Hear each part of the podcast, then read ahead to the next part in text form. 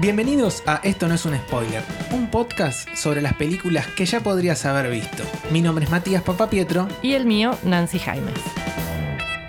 Hoy traemos para hablar y conversar Proyecto Florida, una película del año 2017 dirigida por John Baker.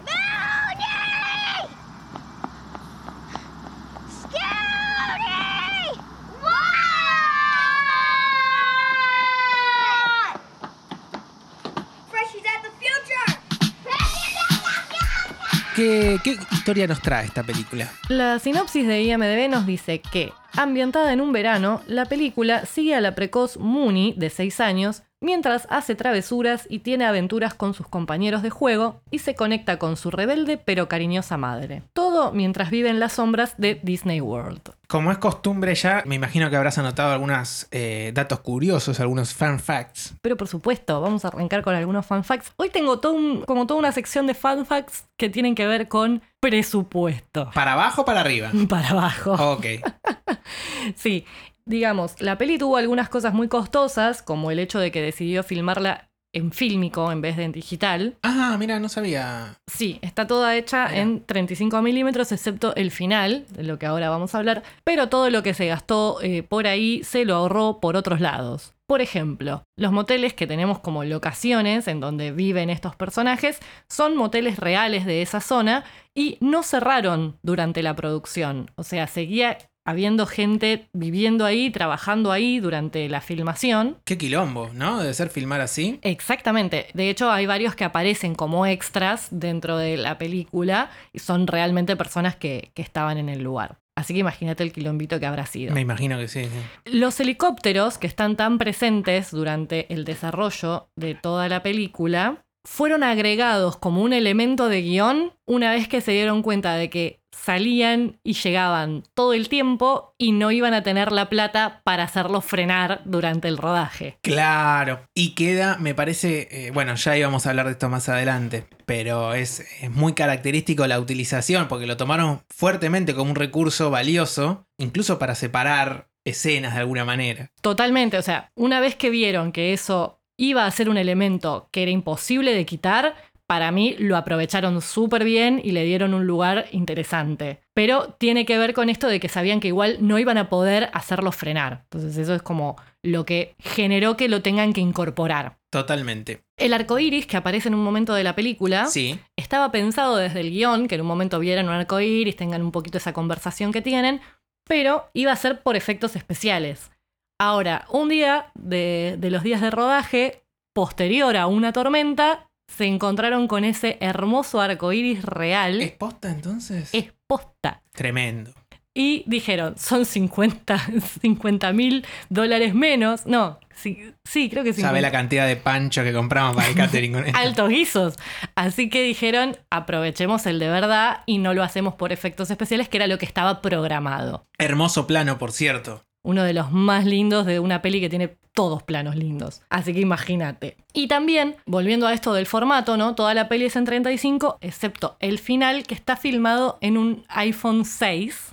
Yo eso eh, no, no tengo la, la sapiencia tecnológica de lo que a las cámaras refiere para comprender cómo empatan ese, esa dimensión, ¿no? De, de lo que filma una cámara profesional a lo que filma un iPhone. Bueno, hay un trabajo posterior, pero igualmente si te fijas y mirás la peli y le prestás atención a eso, vas a ver que no es, la cualidad de la imagen, digamos, no es la misma. Se nota el cambio de soporte entre cómo se ve el resto de la película y cómo se ve ese final. Que tiene un montón de cambios a propósito, ¿no? Pero también porque de esa manera se ahorró unos cuantos mangos porque filmó eh, de Querusa adentro de Disney, tipo escondidito, con su iPhone Totalmente, sí, sí, sí. y no tuvieron ni que pagar, ni que llevar todo el equipo al, adentro del parque, ni nada. Así que también dentro de, estos fun facts de producción y de, y de platita, nos entra este. Después, un par de fun facts sobre lo que fue el desarrollo del proyecto. El director se enteró de que existían estos moteles en los cuales vive gente por muy poca plata, digamos,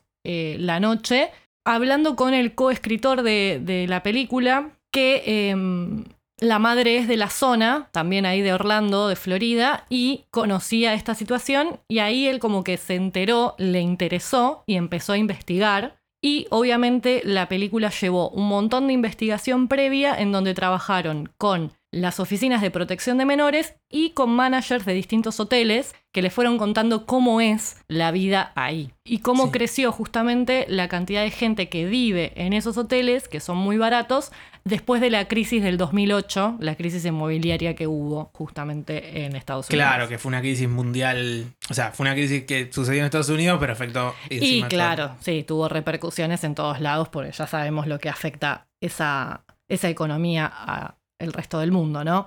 Con respecto al cast, hay un par de datitos interesantes con respecto a lo que es el, el reparto de la película. Por un lado, los productores de la peli querían que el personaje de Hailey, la mamá de Mooney, fuera alguna estrella súper reconocida. Y los nombres que barajaban eran Britney Spears o Miley Cyrus. Mira, Spears daba mucho más. Sobre todo, ahora no sé cómo está, ojalá que esté bien. Pero estuvo una época donde era. estaba pobre así. Hubo un momento en donde podría haber sido muy Hailey, ¿no? Como... Sí.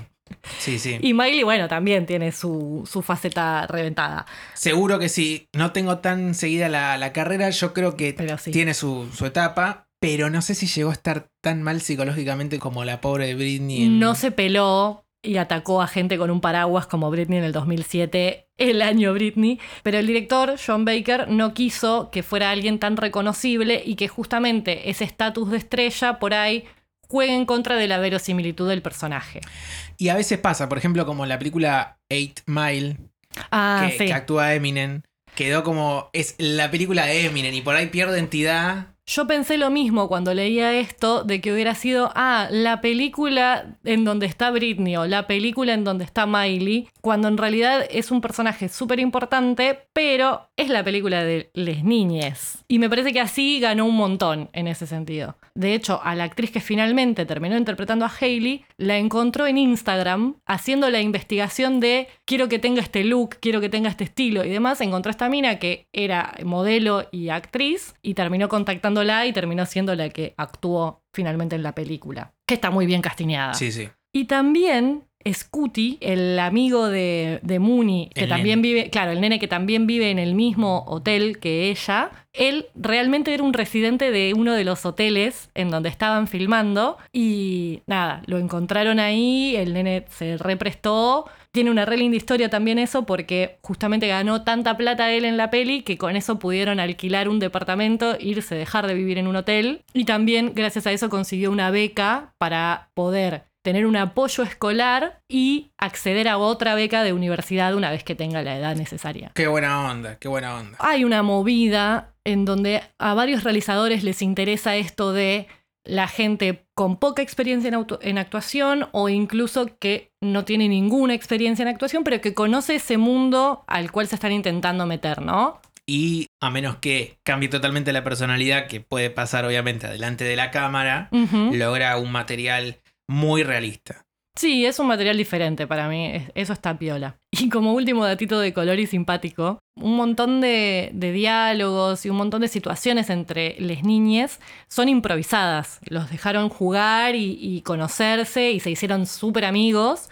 Y toda esa energía que ellos tienen es posta. Si ves las entrevistas que dan después, te das cuenta de que son así de enérgicos y de intensos en su imaginación también. Y una, una cosa que pasó fue que tenían que comer mucho helado para el rodaje. ¿Qué mejor excusa para un El niño? sueño del pibe, ¿no? Durante el rodaje comieron alrededor de unos 43 helados. Lo que levantó la economía de la heladería. El tema es que eh, el helado, no sé si vos sabías, Matías, pero es un poquito dulce, ¿no? Entonces, después de la primera semana de filmación, tuvieron que cambiar a helados sin azúcar, o sea, con otros endulzantes, porque los pibes tenían un sugar rush que no los bajaba nunca claro, más. hiperactivos. Hiperactivos. Ya de por sí, un nene.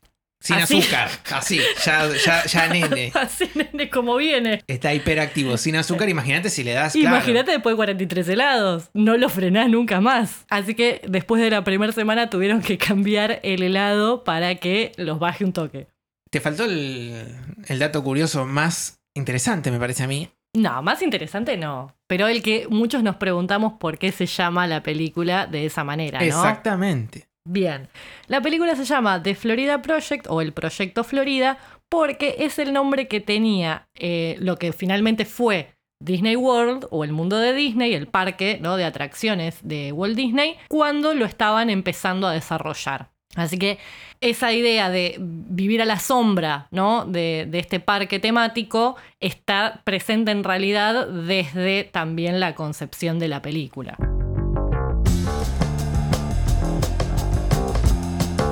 Bien, y un poco también trayendo que veníamos conversando sobre Hailey, eh, hablar un poco sobre los personajes que, que nos trae esta, esta película. Sí, me parece que en esta película, si bien hay un conflicto y que va a tener un clímax narrativo importante, ¿no? Hacia el final de la película, es muy de personajes y de la vida cotidiana de estos personajes en este lugar en particular. Totalmente. Y si bien no es el, punto central de, la película, eh, se toma su tiempo para mostrarnos detalles de la personalidad de cada uno de, Sí. de esos personajes, justamente, ¿no? Tanto de Bobby, que es el personaje que interpreta a William Dafoe, y por supuesto de los protagonistas reales de, de la película, que son las niñas. Totalmente. Em, y la relación de los adultos con los niños. Claro, es como ese mundo privado que les niñes comparten entre sí en estas aventuras y qué sé yo, y cómo ese mundo privado se ve influenciado por les adultes eh, y cómo se, se entremezclan, ¿no? Estas vivencias de la infancia con, bueno, la familia, el lugar donde vivimos, las condiciones. los pedófilos o pederastras que pueden eventualmente aparecer. Y la manera también en, en cómo lo ven los diferentes adultos que aparecen, los personajes adultos, a eh, las niñas. Porque algo deja claro, me parece, en muchas oportunidades la película, que de cara a ellos los retan, los retan, los retan, los retan, pero después, cuando ellos no los miran, tienen una mirada pícara, muchas veces como de ternura. Cito es- escena cuando están el nene y la nena comiendo helado en el hall. Y está Sí. William Dafoe tres minutos mirándolo, esperando que se le caiga una gota de helado.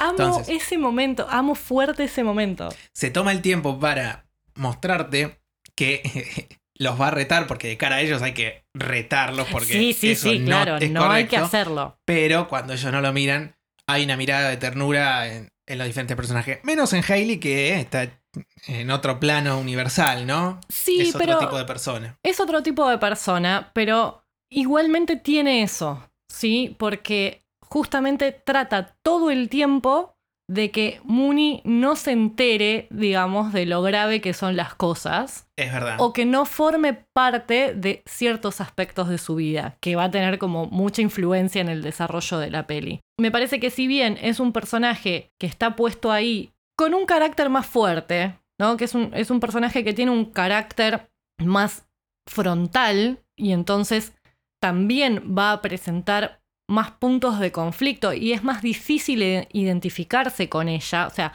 no es la madre abnegada que está todo el tiempo sufriendo y haciendo todo solo por su hija y, y nada, etcétera, que sería como un personaje mucho más fácil de aceptar. Me parece que es un personaje justamente con muchas complejidades, lo cual lo hace muy rico y que hace que uno también tenga muchos más encontronazos con ella como espectador. que genere incomodidad en muchos momentos donde hace cosas en la película. Claro, exacto. Tiene momentos de mayor incomodidad, pero me parece que es interesante que es un personaje que está tratando de llevar la vida lo mejor que puede dentro de las situaciones que tiene. Lo mejor que ella puede, por ahí son cosas que nosotros no haríamos o, o que nos parecen que no son las adecuadas, tal vez. Pero siempre igual tratando de que Mooney la pase bien. Sí. Como sí, que sí. eso es re importante también. No, no la vemos en ningún momento discutir con ella, echarle en cara cosas o, digamos, sacar sus frustraciones con, con la nena. Para No. nada. Exacto. Y bueno, también deja bastante en claro que sin renegar y sin, como decís, sin darle sus frustraciones a la nena, ella lo que hace, más allá de, de para sobrevivir ella, es para pagar esa habitación para que la nena tenga un techo, que es un poco un momento, un diálogo que se da entre, entre Hailey y, y la hija, y ella le dice que la habitación cuesta dinero Sí, totalmente. tiene un montón de elementos negativos en la personalidad, pero también es un poco la, la que le toca vivir y la que ella puede hacer para poder dar ese techo y la, y la comida a ella y a la hija. Y se genera esta dinámica interesante también con Bobby, que es otro personaje que vos ya nombraste, que tiene este rol semipaterno dentro de ese lugar, que es un rol que cumple colectivamente, es como al ser el manager del hotel, si bien lo vemos particularmente en la relación que lleva con, con Hailey y con Mooney, se nota también en los pequeños momentos en que interactúa con los demás, cuánto le importa a él ese lugar, cuánto le importa a él esa gente y cuánto le importa a él llevar adelante ese papel, de ser el manager, de ser el que se encarga, del que lo tiene lindo. Sí, ni hablar, es un poco el abuelo de Mooney y el, el padre de Hailey. Sin serlo. De hecho, yo me acuerdo que ahora por ahí estoy diciendo una boludez porque lo vi hace muchos años. Pero me había dado la sensación cuando vi el tráiler, al no saber bien de qué se trataba la película, que era justamente el padre de Hailey. Después, bueno, ves la película y te das cuenta que es lógicamente el manager del, lugar. Claro, pero esa relación se percibe desde el vamos en que es ese tipo de vinculación. Tienen una discusión que es muy de ese tipo de vínculo, que ella justamente lo que le dice, no sos mi papá, no me podés decir lo que tengo que hacer y qué sé yo, porque él se está poniendo en ese rol, porque él está tomando decisiones desde su lugar de manager, en realidad porque quiere cuidarla, protegerla y quiere que no haga eso que él cree que está mal que haga de alguna manera. Claro. Y también, bueno, de, de proteger en general, ¿no? Como dijimos recién también, a, a las niñas del, que están en las inmediaciones de, del hotel, del complejo. Incluso, bueno, si hay una señora que hace topless en un lugar que no Sí. es debido, o si aparece el, el viejo pederastra. Esa parte es fabulosa. No, aparte el personaje del chabón, del pelado. Me, me pone la piel de gallina ese personaje, pero bueno, eso, cómo maneja Bobby toda esa situación, eh, demuestra qué tan involucrado está, ¿no? Con esa comunidad que se genera en ese hotel. Sí, todo lo que, el, el, entre comillas, el trabajo que se toma con esa persona, porque no es darle una patada en el culo directamente, sino, bueno, Sí, sí, sí, todo lo que arma esa- alrededor, totalmente. Bueno, hay algo muy lindo que leí en una entrevista que le hicieron a, a Willem Dafoe después de hacer esta peli al respecto de su personaje, al respecto de Bobby y al respecto particularmente del final de la película. Planteaba que es un personaje para él justamente muy realista en la forma de encarar las cosas porque no aparece como un super salvador al final que arregla una situación que claramente está muy por encima de sus capacidades, sino que hace todo lo que puede para que Mooney esté cómoda y cuando ya no puede hacer nada, que se va eh, abajo al, al patio, digamos, del complejo a, a fumar un pucho, lo que hace es decirle a una vecina que va a arreglar esas lavadoras en esa Sí. semana. Tipo, bueno, lo que puedo hacer es esto, ¿no? Sigo preocupándome por el bienestar de esta gente en lo que sí puedo manejar. Bueno, un momento también que describe un poco esa, esa situación que estás hablando es la cara y cómo se queda William Dafoe, Bobby, en el otro hotel cuando quieren hacer el cambiazo Sí. y los nuevos gerentes del otro hotel no aceptan el trato y él pone la plata para que se queden, pero finalmente, bueno, no, no aceptan a Hailey ahí y él se queda solo con el otro manager, que me da la sensación que es un empleado que también era empleado de los, de los anteriores, porque tiene una Sí, relación con, sí, con sí, sí, ya Bobby, se conocen. que ya se conocen, y se quedan así como mirando ahí, bueno, Ya está. no lo pudimos arreglar. Claro, sí, sí, sí, sí, sí. Como que es muy consciente de sus propios límites. No es un personaje que va a poder ir mucho más allá realmente de, de sus limitaciones. Algo muy interesante también de, hablando ya de las niñas, me parece muy bien actuado. Recién me comentabas que hay mucha improvisación, pero los diálogos que tienen y cómo reaccionan a las diferentes cagadas que se van mandando Son fabulosos. es muy real. Bueno, aprovechando esto para ir desde los personajes a, a la forma y a la narrativa de la película,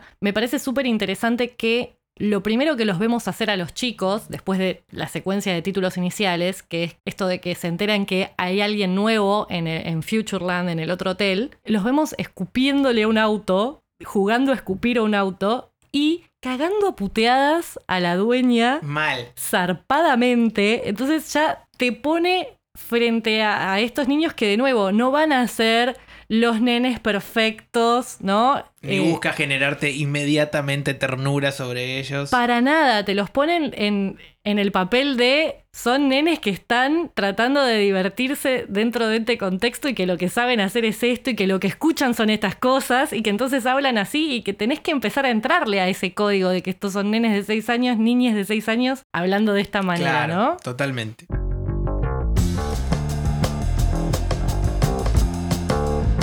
Bueno, y profundizando un poco más entonces en lo narrativo y lo formal, ¿no? El, el qué nos cuenta y cómo nos cuenta esta película, me parece interesante arrancar por el uso de los personajes para introducirnos en ese mundo y cómo la aparición de cada personaje nos va dando justamente nuevos datos y va enriqueciendo esta situación. La peli arranca justamente con, como dijimos antes, los nenes jugando de esta manera y que se encuentran con una nueva figura de autoridad, que es esta abuela que se acaba de mudar a ese hotel y que entonces presenta como este primer mini conflicto de, che, esto no se hace, alguien que les dice las cosas de otra manera, ¿no? Claro. Y que eso nos va a llevar a conocer a los otros personajes principales, o sea, gracias a este primer conflicto, este primer encuentro entre las niñas que ya viven ahí y esta abuela, vamos a conocer a la amiguita nueva, que va a ser súper importante. Vamos a conocer a Bobby, porque la abuela, esta abuela se va a ir a quejar de que los nenes estuvieron haciendo esta travesura. Y vamos a conocer entonces a, a Hailey como madre de Mooney, cuando le van a decir que la piba se estuvo mandando esta cagada. Y ¿no? cómo reacciona Hailey a, a eso, ya te plantea el personaje perfectamente. Exacto, entonces ese pequeño incidente del comienzo nos permite conocer a todos los personajes esenciales que vamos a tener durante la película y sus formas de moverse en el mundo. Previo a eso todavía ya te plantea la estética con, la, con el plano de, de las chiques ahí En la pared, En la pared violeta. y los títulos sobre la pared violeta que vos si te descuidas y decís estoy mirando una película de Wes Anderson. Me equivoqué de sala. Me metí en una peli de Wes Anderson, Claro. ¿qué onda? Eso formalmente también me parece súper interesante, el tema de ese contraste entre lo que son los colores del lugar, de los lugares, de los vestuarios de los personajes y lo que les está pasando, justamente enriquece mucho la vida de la película. Y los títulos, como vos bien decís, setean un tono desde la dirección de arte, ¿no? Esa, esa pared bien violeta, la música súper funky, que no tiene nada que ver, Sí. y que después no va a haber más música hasta el final de la película, música incidental, música que está puesta después, ¿no? Para que la escuchemos solamente nosotros los espectadores. Toda la música que va a haber durante la peli es música que están escuchando los personajes. Claro. Así que es súper interesante eso, sí. Y además, esta nena nueva que introducen, Jancy, la que se acaba de mudar a, a este hotel, a este otro hotel, nos permite justamente acompañarlos a las niñas en la introducción de todo su mundo a este nuevo personaje. Entonces,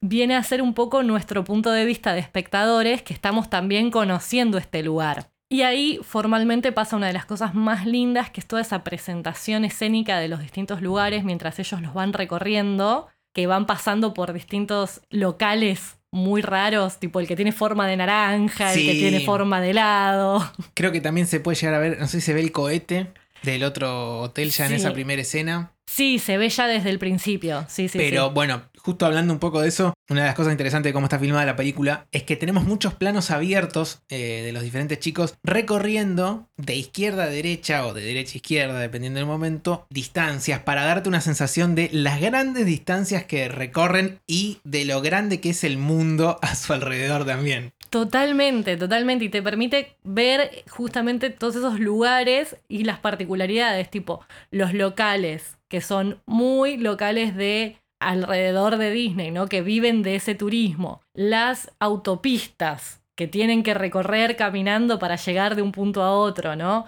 Los hoteles cinco estrellas Claro, a los que van a sí, sí. vender y demás. Que como todo lugar del planeta, la pobreza está al lado de la riqueza. La pobreza más grande está al lado de, de una la de las riqueza riquezas más, grandes. Totalmente, totalmente. Ese- esos contrastes y después la naturaleza que recorren también, ¿no? Porque tienen esos momentos en donde ven las vaquitas que le dice te traje de safari, Sí. que es uno de los momentos más tiernos del mundo también. Pero sí, eh, esos planos bien abiertos, ¿no? En los recorridos de los personajes ayudan a percibir esa inmensidad de- del mundo que recorren, totalmente. Sí, utiliza para mí, entre varios, dos recursos para mostrarnos la vida de, de las niñas. Uno es, como decimos recién, ¿no? mostrar la inmensidad, las distancias que recorren. Y el otro es la cámara a la altura de los hombros de, de todos, siguiendo esas acciones como un espectador, como un chico más también, poniéndonos en esa situación. Me encanta que traigas esto a colación porque justamente otra de las cosas que leí en, en entrevistas que le han hecho al director, por ejemplo, es esto de que siempre que están les niñes en escena, son protagonistas de la escena, que es casi siempre, nunca los estamos viendo desde arriba, ¿no? Desde la mirada del adulto hacia ellos, sino que siempre que la cámara los acompaña está a la altura de sus ojos, acompañándolos en el mismo punto porque quería que en ningún momento los veamos empequeñecidos, sino que para él eran reyes y reinas de su espacio, ¿no? De sus aventuras. Hermoso, claro. Bueno, y la verdad se notó y se siente, y así que para mí lo logró porque, porque quedó muy, muy bien realizado. Y también, si bien no son todos, tiene muchos planos de, de adultos, como por ejemplo uno que recuerdo de William Dafoe,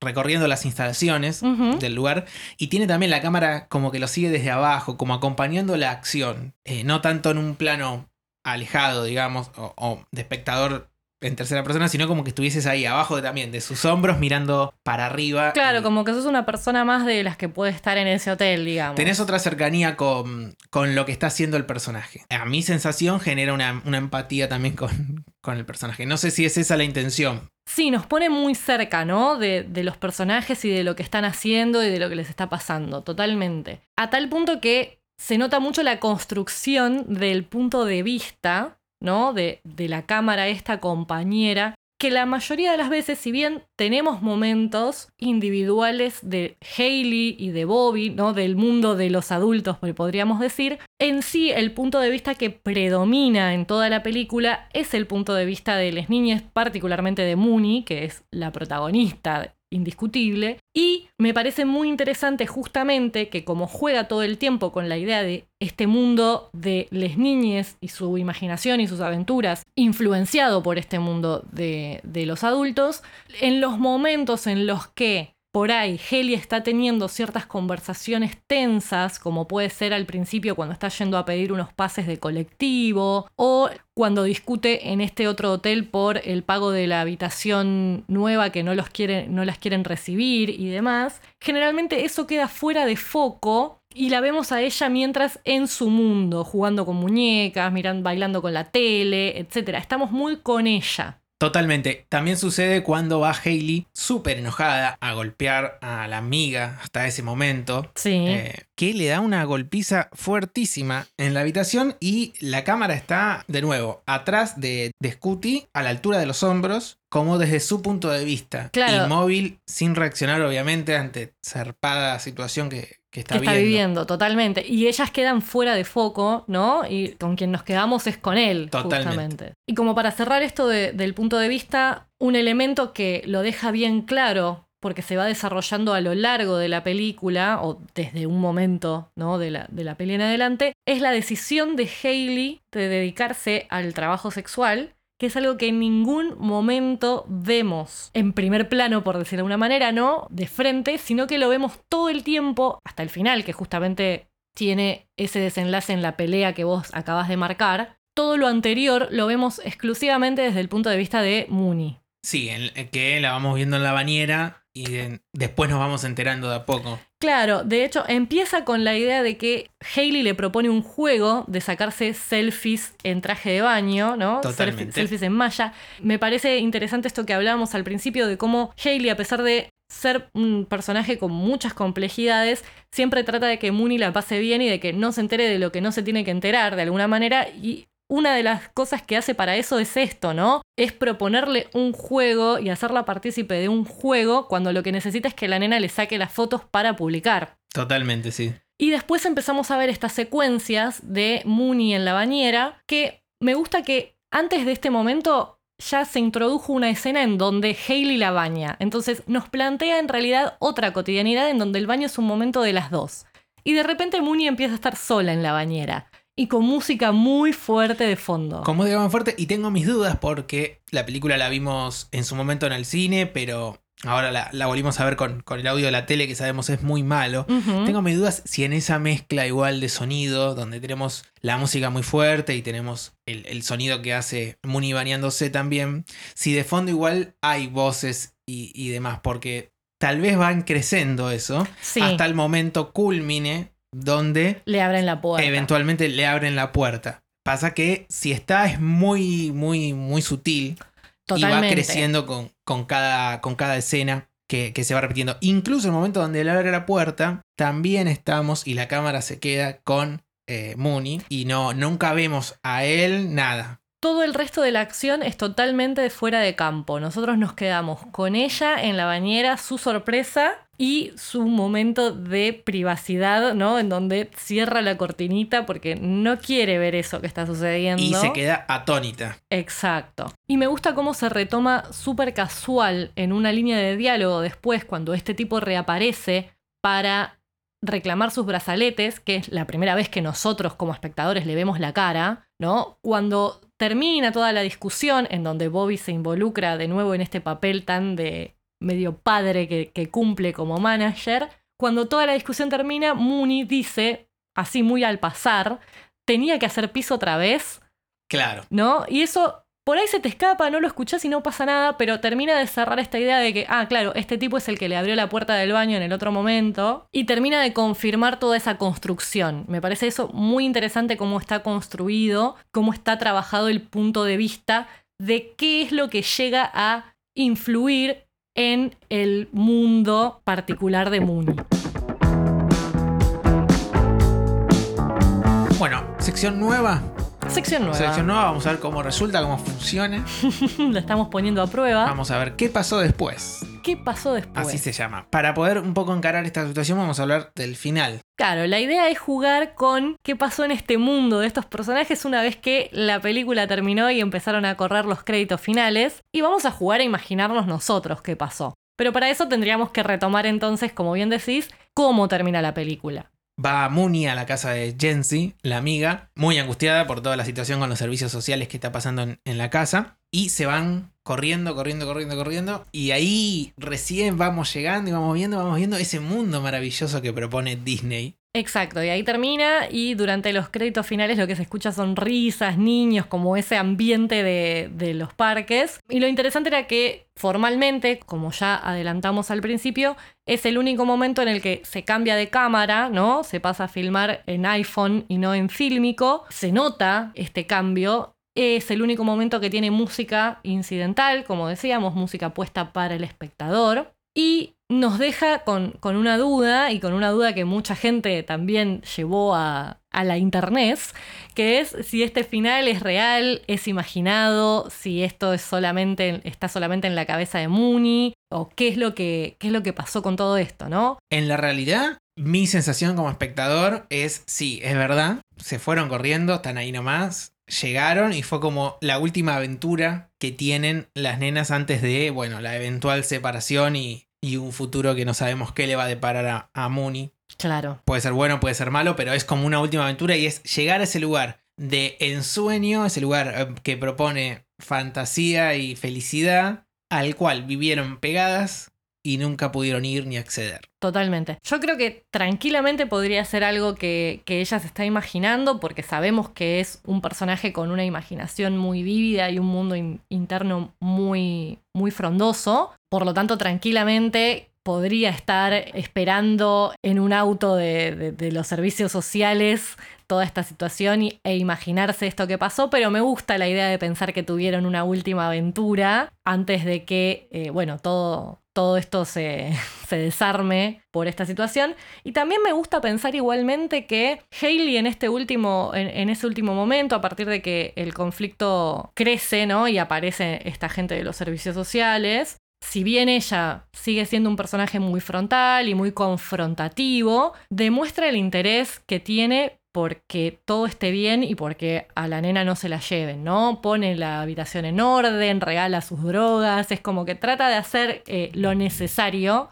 aunque lamentablemente lo necesario ya no es suficiente. Me gustaría pensar que realmente es algo temporal, ¿no? Y que, y que Moon iba a poder volver a estar con su mamá. Claro. Así que nada, me- gustaría jugar a- al final esperanzador, ¿no? Creo que Hailey tiene que cambiar muchas cosas para que eso suceda, pero eventualmente puede, puede regresar. Y momentáneamente podemos pensar también otro final feliz, que es que la abuela de la amiga la adopte. Por lo menos se la quede un rato ahí, Claro, ¿no? Ah, que, que sea como una casa de, de amparo, casa de Temporal, temporal. Y bueno, eventualmente regrese con, con la madre. Sí, vamos a quedarnos con la esperanza. Me gusta.